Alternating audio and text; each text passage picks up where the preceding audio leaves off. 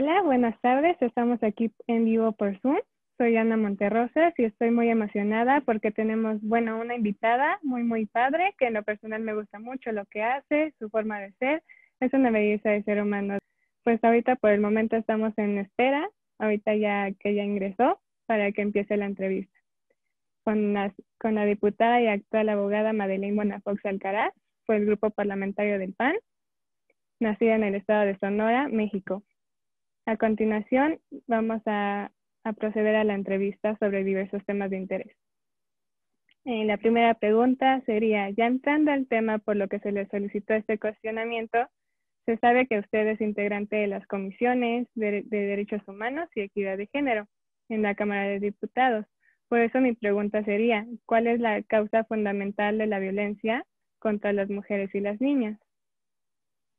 Bueno, primeramente saludarte con mucho gusto, Ana Carla, y pues muchas gracias por la oportunidad aquí, pues de, de, poder convivir y, transmitir ideas a través de este medio.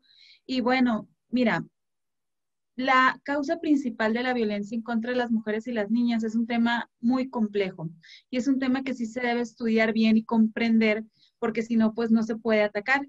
Y como bien sabemos, pues es, un, es una realidad que vivimos en nuestro país y en el mundo.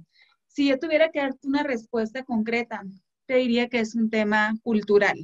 Es un tema en el que al hombre se le ha dicho, tú tienes que controlar, a ti te tienen que obedecer, tú tienes que mandar, y donde él siente que pierde ese control sobre la mujer, ahí es donde, donde empieza la fricción, porque, porque él siente que pierde hombría y entonces ya es cuando se presentan estos episodios de violencia. Así se nos educó tanto a hombres como a mujeres. La, mujer está para servir al hombre, eh, para servir a los hermanos hombres, si, si son las, las hermanitas mujeres, la esposa al esposo. Entonces recordemos pues que históricamente eh, el hombre salía a trabajar al espacio público, la mujer se quedaba en la casa y de alguna manera esto te pone en situación de eh, desigualdad ¿Por qué? Porque el, el, que, como dicen muchas veces, el que tiene el dinero manda, cosa que no debería de ser porque pues se supone que es dinero de la familia, pero, desde, pero de alguna manera pues así se ha aplicado en el país, entonces pues el hombre es, yo tengo el dinero, yo aquí traigo la comida, aquí traigo lo que se requiere, te doy si quiero, si no, pues no te doy. Y eso de alguna manera le da el control de la situación esto ha ido cambiando poco a poco, gracias a Dios. Yo espero que para sus generaciones ya esto cada vez sea mucho menor. Creo que tanto hombres como mujeres, las y los jóvenes, yo ya los veo distintos y yo espero que así pueda ser. El tema es que uno también se va educando conforme lo que fue viendo en sus propias casas y romper estos estereotipos y romper estos esquemas es muy, muy difícil pero pues la buena noticia es que la cultura no es algo estático, la cultura es algo que está en constante movimiento y que nosotros podemos ser parte de, una nueva cultura y ojalá pues estas nuevas generaciones puedan vivir una cultura muchísimo más paritaria y muchísimo más igualitaria, porque al final es un beneficio de hombres y mujeres también. Exactamente, es muy importante su respuesta. Fundamentalmente tiene que ser la educación el ejemplo, el ejemplo, porque muchas veces decimos, como le dices al hijo, no te emborraches, y este, pero el papá se emborracha o la mamá dice, tú, mijita, no vayas a dejar que te peguen, pero pues a ti te pegan. Entonces, esos detalles también pues son, cuentan mucho.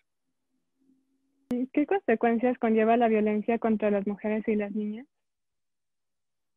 Depende del tipo de violencia. A lo mejor pudiéramos decir, eh, dividirlo en dos. Si es una violencia física, pues evidentemente pues hay un daño en la persona de, golpes, em, pues de, daños físicos que ya sabemos que pueden ocurrir y que su peor expresión pues es la muerte, que es lo que conocemos como feminicidios. Pero pues también hay otros tipos de violencia como es la económica, la patrimonial, la psicológica, que de alguna manera pudiéramos decir que todas, todas las violencias, sea física o no, de alguna manera en la mujer la van mermando, la van haciendo sentir menos, la van desvalorizando, van haciendo que pierda mucho de su autoestima, la vuelven una persona muy vulnerable, piensan muchas veces que ella tiene la culpa, al no tener ella los medios para poder mantener muchas veces a los hijos, eh, pues la vuelve casi, casi rehén de esa situación. Es muy difícil, muy, muy complicado salir de un círculo de violencia, porque además comúnmente la mujer cuando está con la pareja, pues de alguna manera sí hay un sentimiento de amor, o si no lo hay, pues por lo menos hay, hay una cuestión de, de necesidad por poder estar en una casa, por poder tener con qué alimentar principalmente a los hijos. Eh, hay mujeres que toman la decisión de salirse, pero pues en condiciones muy precarias y, y pues en situaciones que inclusive las pueden poner en riesgo y hay otras que ni siquiera tienen esa oportunidad. Y el hecho de que la mujer pueda volver a amarse a sí misma, volver a confiar en sí misma, eh, volver a sentirse el verdadero valor que tiene cada ser humano, después de haber vivido cualquier tipo de violencia, es muy, muy complicado. Y este tipo de consecuencias no solo afectan a la mujer, afectan a toda la familia, afectan a las hijas y los hijos. Lo que ellos están viendo, también ellos sienten que es injusto, quieren tomar partido, comúnmente defienden a la mamá y, empieza también pues ya a guardar cosas en, ahora sí que en el alma, en el corazón o en la mente de cada ser humano que está viviendo dentro de este círculo de la violencia. Entonces pues realmente el daño puede ser físico y, que se vea, pero también puede ser un daño emocional muy, muy grande que es complicado el poder volver a retomar todo lo que uno es, porque al final cada ser humano pues somos únicos e irrepetibles e insustituibles y cada quien tenemos un valor grandísimo, no más que muchas veces cuando vivimos este tipo de situaciones, pues nos, nos olvidamos de todo lo que valemos y de lo que podemos llegar a ser o que somos. Por ejemplo, ustedes como legisladores, ¿qué medidas toman para prevenir y ponerle fin a esta violencia? Bueno, comentarte que ahorita está, digo, ya lo deben de haber escuchado en los medios que se le conoce como la legislatura de la paridad de género. Realmente somos el 48% de las mujeres, todavía no logramos el 50%, por así decirlo. Pero bueno, ese históricamente el número de mujeres más grande que está en la legislatura. Y de alguna manera esto es algo bueno, porque el que un género esté representado como debe ser proporcionalmente en los espacios de tomas de decisiones hacen que las necesidades de ese género puedan ser tomadas en cuenta. Entonces, no sé si recuerdas en el 2016 que celebraban el Día de la Lactancia Materna y en el estrado salió en las noticias, había puros caballeros y seguramente muy capaces, doctores, de muy buenas intenciones, pero pues dime dónde están los lactarios en el país. No existen, casi son nulos. A pesar de que las mujeres, así como comemos, como vamos al baño, pues también lactamos a nuestros hijos. Y es algo que en otros países es súper común. Si tú vas al aeropuerto, al centro comercial, al centro de trabajo, hay lactarios. Bueno, por eso es importante que ambos géneros estén representados. Entonces, ahora que las mujeres de alguna manera pues tenemos una representación importante en esta Cámara, lo que hemos hecho es sí ponernos de acuerdo y ver en qué, cuáles son los temas que sí podemos caminar. Hemos estado fortaleciendo todo lo que tiene que ver con el tema de tipificar bien los delitos, de que las penas eh, sí se agraven cuando tenga que ver con temas de mujeres, de que las autoridades no revictimicen a las mujeres. Entonces, realmente sí es una legislatura que hemos estado trabajando por intentar que todo este tipo de, de realidades, porque son unas realidades lamentables, por ejemplo, el tema de cómo se han incrementado los feminicidios en el país, ya vamos a 10 feminicidios al día, es muy, muy delicado. Entonces, todo esto sí nos ha hecho tomar conciencia y acciones concretas para que se modifiquen las leyes de tal manera que fortalezcan el que esta cultura de, de violencia pueda por lo menos quedar bien castigada. Sinceramente te lo digo, muchas veces se aprueba en la ley y todavía es como un, un, camino lento el que llegue a la aplicación real para que sí se hagan las cosas. Sin embargo, sí nos hemos dado cuenta que si no está en la ley, difícilmente se va a hacer. Entonces, sí ha habido muchísimas modificaciones y de alguna manera también ayuda el tema de que más mujeres suban a los puestos de tomas de decisiones. Esta legislatura aprobamos la ley que se le conoció como paridad en todo, que es que haya paridad tanto en gabinetes estatales, en gabinetes federales, eh, en organismos autónomos. Entonces, ahorita todavía no aplica porque recién se aprobó y no se le puede dar retroactividad a la ley, pero ya en las siguientes tomas de decisiones tú vas a ir viendo que cada vez son más las mujeres que están en estos cargos y no solamente en esos cargos medios o cargos que se conocen como bajos, que por supuesto que la mujer ya ha demostrado que en eso es muy eficiente, como ya lo ha demostrado también, pues que es eficiente en, en cargos altos. Entonces, sí, hay, ha habido muchísimas modificaciones a la ley, sí se ha estado avanzando y se busca seguir avanzando. Me parece perfecta su respuesta. Al igual que, por ejemplo, ahorita debido a la pandemia del COVID, que ahorita se ha generado en todo este año, eh, ¿usted cree que haya aumentado la violencia ante la mujer? Mira, la violencia comúnmente se dice que de alguna manera funciona como una olla de presión. Cuando hay mucha tensión eh, en la familia, eh, es cuando ¡pum! estalla. Entonces la pandemia, al momento de que nos aisló, que no podíamos salir, que mucha gente perdió su trabajo, que los ingresos bajaron, que no era fácil acceder a lo que comúnmente estábamos acostumbrados a acceder. Lamentable el hecho de que cuando se dejaron de vender bebidas alcohólicas, eh, también esto ocasionó problemas dentro de la familia. De este, pues de alguna manera hay quienes dicen que la pandemia la aumentó y hay quienes dicen que la pandemia la reveló lo que ya siempre ha existido y simplemente al estar siempre en su casa, la mujer, el hombre y, este nuevo contexto de tensión y de aislamiento, hicieron que se revelara esta situación de violencia.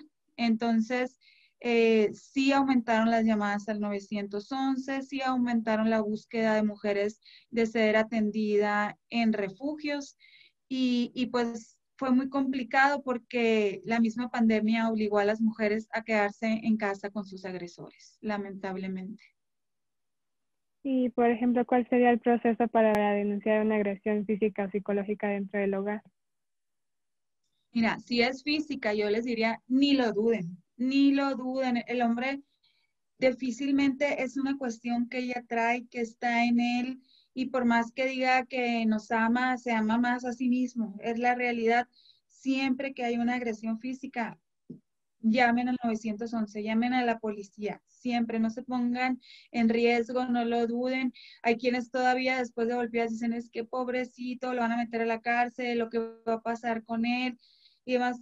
Yo creo que cada vez hay más conciencia de que tenemos que actuar la, mayor parte de los feminicidios sucede en manos de, de la pareja, de la persona en la que nosotros tenemos más confianza, es en manos de quien pasan los feminicidios y tenemos que estar conscientes de eso. Y si esa persona realmente nos ama, va a entender que se equivocó y va a tratar de cambiar, cosa que también no va a ser de un día para otro, tiene que tener todo un proceso. Pero de entrada, de entrada, de entrada, cuando hay una agresión física, hay que llamar al 911, hay que intentar salirse en ese momento de la casa, ni modo, la integridad física está primero de pedir ayuda, lo que sea necesario. Muchas veces nos da vergüenza que nuestros familiares o los vecinos o alguien se dé cuenta. Y la verdad es que la violencia está demostrado que siempre va en aumento. A lo mejor un día empieza en una cachetada y otro día sube ya a golpes más fuertes y luego puede terminar ya en lesiones serias y si no es que en la muerte. Entonces es un tema que desde el primer empujón, jalón de cabello o lo que sea, se pongan en acción, no lo dejen así nomás.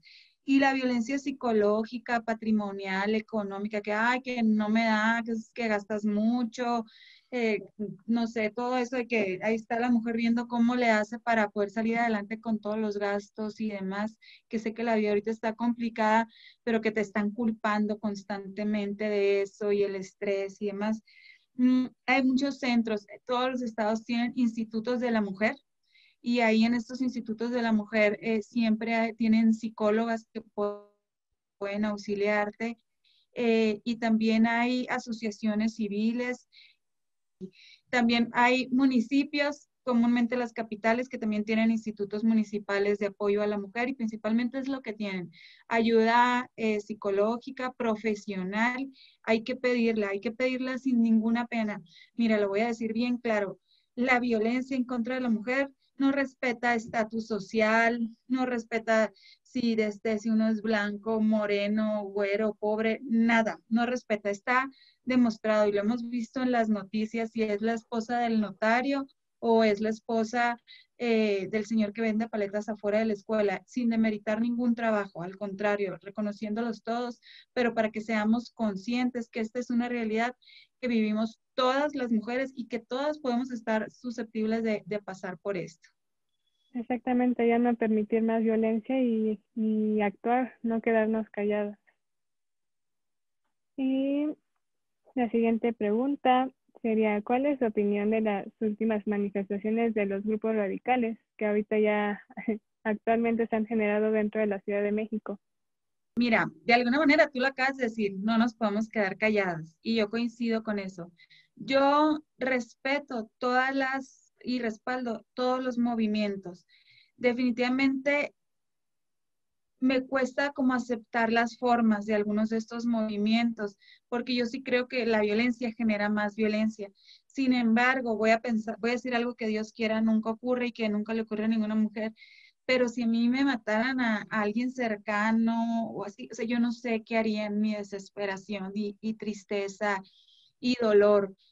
Digo, yo creo que no iba a ir a destruir, pero no sé, pues sinceramente, si, es, si transmiten la rabia de tener que vivir siempre cuidándose, de tener que tomar decisiones de a tal hora ya no puedo salir, no me puedo vestir así. O sea, realmente sí la vida de la mujer en México, por más que digan que hemos avanzado, no es cierta y estamos siempre avisándole a la amiga, ya llegué, ya me voy, voy en tal taxi, voy en tal Uber. Siempre tenemos ese temor de sentirnos vulnerables y de no podernos sentir. Y eso no es justo, no es justo porque no es algo que vivan los hombres, no está bien. Entonces, de alguna manera, estos movimientos sí han venido a visibilizar esta realidad. Creo que todavía no logramos que cambie esta cultura, y, pero de alguna manera, bueno, pues ya por lo menos el tema está sobre la mesa. Y entonces de pronto dicen uno, no, pues es que ve nomás, están destruyendo las esculturas. Y entonces la respuesta es, bueno, te duele más la escultura que una vida de la mujer, analízate, algo está mal en tu vida. ¿no? Y bueno, ahorita sabemos que la desigualdad de género en el sector rural eh, pues es un desafío que siempre está presente. Como ahorita se sabe, este mismo es de mucha diferencia, ya que dependen de la agricultura, pesca, ganadería, pues para ganarse la vida. Pero para ahorita, por las mujeres tienen desventajas aunado pues a sus costumbres y tradiciones y realmente pues se, o sea, se cuenta con un programa de ayuda o ya se cuenta con un proyecto para poder emparejar la desigualdad que se tiene pues en ese sector? Mira, es, decíamos ahorita que el tema de la desigualdad viene mucho por el tema cultural de, desigualdad en general y de alguna manera conforme más te sales de, de, las capitales, de los centros y te vas a las áreas rurales, esta desigualdad todavía se vuelve, eh, todavía hay, hay, un, hay, un, campo más grande entre hombres y mujeres porque de alguna manera pues la cultura ahí machista está todavía muchísimo más arraigada. Entonces, sí, el Instituto de la Mujer y Mujeres desde hace tiempo tiene un programa nacional para la igualdad entre hombres y mujeres en el área rural que se llama Proigualdad. Eh, nació en el 2020, eh, tiene así visión de 2020-2024 y lo que se busca es que las condiciones de salud, de vivienda, eh, de la población indígena y de la población rural de las mujeres pueda estar en igualdad con la de los hombres. Y es curioso porque de alguna manera, aunque es el hombre el que sale a trabajar y demás, son, es más bien son jefas de familia en el área rural. La mujer se encarga mucho de los hijos, de sacarlos adelante. Entonces, lo que busca el pro igualdad es eso, pero además hay algo que se dieron cuenta las autoridades, sin generalizar, pero pues sí era algo que se daba mucho, se dieron cuenta que cuando los apoyos en el área rural se le daban a los hombres, los hombres comúnmente lo utilizaban para bebidas alcohólicas. Y cuando los apoyos se dan a las mujeres, la mujer los utiliza para los hijos, o sea, o realmente pues para las cuestiones del hogar que se requieren. Entonces, por eso hay este programa específico que se llama Pro Igualdad y, y ahí es directamente el apoyo a las madres, jefas de familia, con esta intención de poderlas poner un poquito más pues al nivel de donde están los caballeros. Está muy interesante ese programa. Y sí, ahí en el internet lo puedes buscar un poquito más de qué se trata. Perfecto. Y continuando con el tema femenino, ¿nos podría dar un breve comentario acerca del derecho de la mujer, del voto? Bueno, es increíble para mí que cuando mi mamá nació todavía no tuviera derecho a votar, así como que lo pienso y digo, por el solo hecho de haber nacido mujer, mi abuela, pues cuando nació tampoco eh, contaban con ese derecho, ¿por qué? Pues porque se les consideraba que eran incapaces o que éramos incapaces de nosotras tomar la decisión de quiénes podían gobernar este país, ¿no? Fíjate, ahí hay un tema bien interesante porque como las leyes y las, eh, los reglamentos y demás solo mencionaban a hombres, automáticamente dejaron fuera a las mujeres, o sea, aunque antes la palabra hombre se suponía que agrupaba a muchos, y hay quien dice, no, la Real Academia de la Escuela Española dice que no es cierto el lenguaje incluyente. Bueno, ahí es un ejemplo bien claro de que sí es importante ser nombradas para poder ser visibilizadas, porque si no, entonces se da por hecho que nosotras no tenemos esos derechos. Entonces, bueno, pues mujeres muy valientes lucharon las sufragistas para que pudiéramos tener y pudiéramos ejercer este derecho, pero además si las mujeres tuviéramos la capacidad de unirnos y darnos cuenta el poder que tenemos en este país, seríamos las que mandáramos, la verdad, porque somos el 52% de la población. pero muchas mujeres, pues, por ejemplo, en esas primeras votaciones yo le pregunté a mi abuelita, abuelita, ¿por quién votaste? Por quien me dijo tu abuelo. O sea, realmente tenía también una cultura de, de, de, ni siquiera nos informábamos ni nada, porque nuestra cultura pues era con los, con los hijos y, y con este, y, con la casa y, no entrábamos a más. Poco a poco las mujeres pues hemos ido tomando también este rol y rompiendo con todos estos estereotipos, pero las mujeres ya debemos de tener esa confianza. Uno, en el 2021 pues vienen unas elecciones muy, muy importantes. Se van a renovar eh, congresos locales, se va a renovar la Cámara de Diputados, eh, va a haber muchas alcaldías, va a haber gubernaturas. Entonces, a mí me tocó en el 2018 en mi estado eh, conseguir candidatas mujeres porque pues ya está la ley de paridad y no fue una tarea tan sencilla. No fue una tarea tan sencilla el llegar con las mujeres y, ándale, por favor, mira, tú te ves que tienes un liderazgo natural aquí en tu municipio, eh, tienes sentido común, este, no, no, no, mija, me decían, van a decir que soy mala esposa, van a decir que soy mala madre. Entonces, fue como muy, muy complicado el poder cumplir con ese 50%, te soy sincera, y yo quiero ir pensando que cada tres años va a ser mucho más fácil ir, eh, poder cumplir con esta ley de paridad. Recuerda que cualquier nacimiento eh, de alguna manera es doloroso pero vale la pena. Y este nacimiento hacia la paridad, bueno, pues está siendo muy doloroso para muchos hombres que sí se dicen que, que son igualitarios, pero la mera hora cuando viene la realidad, pues ya no les gusta tanto. Y también para las mujeres, que también pues tenemos una estructura de estereotipos en nuestra cabeza, en donde nuestra prioridad deben de ser siempre nuestros hijos y por supuesto que la van a ser igual que deberían de ser para los hombres, porque pues debemos de compartir todas las tareas al 50, no solo las del gobierno y las de los cargos y ojalá que muchas mujeres, muchas mujeres levanten la mano este 2021, eh, se lancen a ser candidatas y yo estoy segura que con el puro sentido común de la mujer y por supuesto si hay muchísima más capacidad y, y muchísimo más estudio y más, pues sirve también, pero el sentido común ayuda mucho para nosotras poder decir qué sí es bueno para quienes estamos representando y qué no es bueno. Y eso ya vale la pena porque es el que nuestras necesidades estén ahí en los espacios de tomas de decisiones. Ahorita, por ejemplo, te puedo poner el ejemplo, se aprobó ayer antier la, la ley de ingresos y las mujeres de todos los partidos nos unimos para pedir que todo lo que son los productos femeninos no tuvieran impuestos. Principalmente me refiero a lo que son las toallas femeninas y todo esto que se requiere lamentablemente, bueno, pues los caballeros no lo aceptaron. Y tú sabes, pues que es una realidad que muchas mujeres no tienen acceso a este tipo de productos que mes con mes con mes nosotros los estamos requiriendo y que al contrario, que por ser productos rosas y demás se aprovechan y los ponen más caros y les cobran impuestos cuando es un tema que también tiene que ver con la salud de las mujeres entonces, yo les aseguro que entre más mujeres podamos estar en los cargos de tomas de decisiones, mejor va a ir a este género. Como te digo, este nacimiento a la paridad ha sido doloroso, ha sido un camino medio sinuoso y demás, pero se está dando y de alguna manera algún día esto va a ser lo más natural posible. Más que nada unirnos más como mujeres y sí, obviamente me di cuenta de ingresos de, bueno, de las tallas femeninas gracias a una amiga que de hecho ella fue la que metió al Congreso para que lo discutieran. Y, y ayer me di cuenta que, que Morena mm, como que es la que... Se dio para atrás, a pesar de que diputadas de Morena estaban a favor.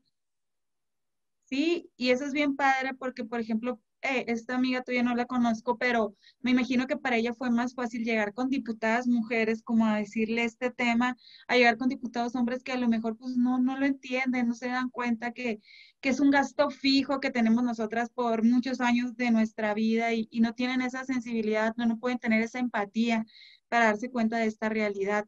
Y bueno, lamentablemente, increíblemente, increíble, dolorosamente, pues lo votaron en contra cuando era un tema que por lo menos las mujeres de esta legislatura ya nos habíamos puesto de acuerdo. Sí, o sea, de hecho, de hecho fue una diputada del Movimiento Ciudadano que se llama Adriana Medina. No sé si la ubique. Eh, sí. Se fue directo con ella para que metiera pues la, la idea con, los, con las diputadas. Y por ejemplo, pues, ahorita pues, al, al, haber, o sea, mayoría de mujeres dentro de los congresos de la República apoyaría y obviamente disminuiría la violencia y maltrato hacia la mujer. Mira, de entrada, cuando una mujer se empodera y puede tener de alguna manera ingresos propios y demás, sí te empodera y sí te, tu autoestima y todo un cargo y el dinero te tengan que dar la autoestima ni nada, pero de alguna manera sí te cambia la visión. Eh, pues la mayoría de las diputadas que venimos semana a semana a trabajar aquí en la Cámara de Diputados, pues realmente nuestros hijos se quedan con nuestros esposos, cosa que antes hubiese sido impensable. Entonces sí empieza ya este cambio de roles que es necesario en la sociedad, en el que tanto mamá como papá pueden salir a cumplir sus sueños, pueden salir los dos a profesionalmente ser exitosos y los dos siguen encargados del tema del hogar y del tema del cuidado de los hijos y de las hijas. Entonces, por un lado es automáticamente, cuando hay mujeres en un cargo, esa mujer, créeme que ya se empodera. La que sale y cumple sus sueños y, empieza a producir, ya le cambia su realidad. Por un lado. Por otro lado, estando más mujeres en los espacios de tomas de decisiones y conociendo la realidad y siendo empáticas de lo que muchas viven, pues también empezamos a buscar las herramientas para que esto deje de suceder. ¿De qué manera? Pues en el presupuesto a través del Instituto de, la, de las Mujeres, pues para que haya eh, pláticas de nuevas masculinidades, para que haya refugios para atención de la violencia en contra de la mujer, para que se atiendan las enfermedades que afectan a las mujeres. Entonces, realmente el que haya más mujeres, por supuesto, que tiene que dar como consecuencia que haya menos violencia en contra de la mujer. Así tiene que suceder. Exactamente, tiene toda la razón. Y, por ejemplo, ahorita como se ha visto durante las últimas semanas, el principal punto que se trata en los medios pues fue la eliminación de los fideicomisos por la iniciativa de Morena. ¿Cuál es su postura hacia esta propuesta? Bueno, me parece muy lamentable. Te, trato de decir por qué. Los fideicomisos son figuras que de alguna manera se utilizan para evitar toda la burocracia que tienen cada una de las áreas del gobierno y que puedan atender de manera específica un asunto defensa de la vida de los periodistas, defensores de derechos humanos. Eh, por ejemplo, el tema de los periodistas, México es el segundo lugar a nivel mundial más peligroso para ejercer el periodismo. Eh, deportistas de alto rendimiento, eh, apoyo a pequeños y medianos empresarios en los cuales estaban muchas mujeres en este tipo de apoyos, porque realmente la mayoría de los grandes empresarios, pues la verdad es que siguen siendo hombres las emprendedoras comúnmente son mujeres, eh, desde a la ciencia, científicos, científicas, al tema de energías renovables. Bueno, fueron un poco más de 68 mil millones de pesos que sí tenían reglas claras de operación y que sí tenían un objetivo específico. Yo no estoy en contra de que se persiga la corrupción el argumento del presidente de la República fue, los vamos a eliminar porque hay corrupción. Sin embargo, nunca hubo un análisis de cada uno de los fideicomisas, nunca nos dijo, este, este y fulanito y fulanita cometieron estos actos de corrupción y se les va a perseguir. Nunca hubo pruebas de nada, simplemente así de un plumazo, ¡pum!, se quitan los fideicomisos y a todas estas áreas eh, se dejan absolutamente pues ya sin estos recursos a productores agrícolas porque se eliminan recursos para financiar rural. Fueron muchos, muchos fideicomisos entonces, por un lado es, no hubo un análisis concreto. Si hablas de corrupción, la tienes que perseguir, no nada más es sales, hablas de corrupción y, ya. Pero además no hay un plan B. Tú revisas el presupuesto de egresos porque, bueno, yo pudiera decir, está bien, pues no te gusta la figura de fideicomisos, elimínala. Pero demuéstrame en el presupuesto de egresos que ahí estás subsanando todo todo lo que le estás quitando energías verdes, todo lo que estás quitando para defender la vida de los, o cuidar la vida de los periodistas, de defensores de derechos humanos, de deportistas. Entonces, bueno, pues ya subsanaste, no te gustaba la figura, pero el recurso está ahí, pero no está. No hay, no viene, no viene en el presupuesto de egresos. Entonces es falso cuando dicen, no, es que sí se los vamos a dar nosotros acá por nuestra cuenta, como dijo el presidente, si le demuestran que se lo merecen. Entonces, bueno, pues ya realmente es centralizar recursos, además fue mandarlos a la opacidad, sin reglas de operación, se fueron directamente a la Secretaría de Hacienda pues a lo mejor sí los utilizan para defender la vida de los periodistas o a lo mejor lo utilizan pues para seguir haciendo el tren Maya o la refinería de dos bocas, o sea, ya se pierde el control de esos recursos, no se pudieron haber hecho cosas malas, hubo cosas que eran buenas y que funcionaban, no digo yo que fueran mejorables, seguramente sí, pero no por eso vas a llegar y vas a eliminar de un plomazo las cosas que sí venían funcionando bien. Entonces, pues realmente yo sí lamento mucho, yo lo dije, ese día es un día triste para el país porque además creo que ese día todavía no alcanzábamos a ver lo, el daño que se va a hacer por años, no, no ahorita, por años, en lo que se van a detener las investigaciones, en lo que se va a dejar en estado de vulnerabilidad a muchas personas que estos fideicomisos cuidaban,